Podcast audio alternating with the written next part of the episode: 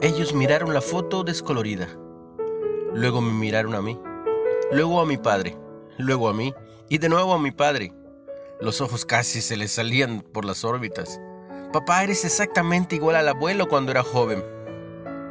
Mi padre y yo sonreímos porque ya lo sabíamos desde hacía tiempo. Pero mis hijos se habían dado cuenta en ese momento. Aunque somos personas diferentes, en realidad verme a mí es ver a mi padre cuando era más joven. Alto, no tan flaco, la cabeza llena de cabello oscuro, nariz prominente y orejas bastante grandes. No, no soy mi padre, pero definitivamente soy hijo de mi padre. Una vez, un seguidor de Jesús, llamado Felipe, dijo, Señor, muéstranos al Padre, velo en Juan 14 y aunque no era la primera vez que se lo decía, su respuesta los hizo reflexionar.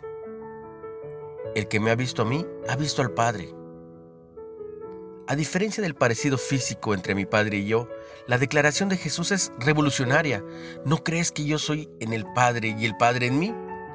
Jesús era en esencia y carácter lo mismo que su Padre.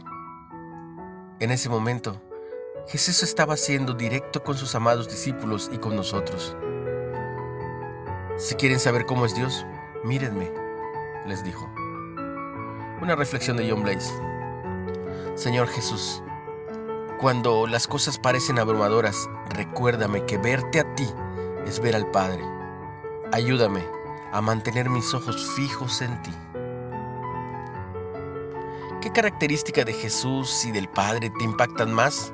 ¿Y por qué?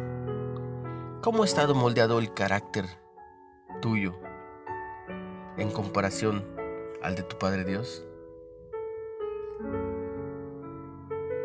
Comparte el mensaje. Ten un excelente día y recibe mucha bendición. En el nombre de Jesús.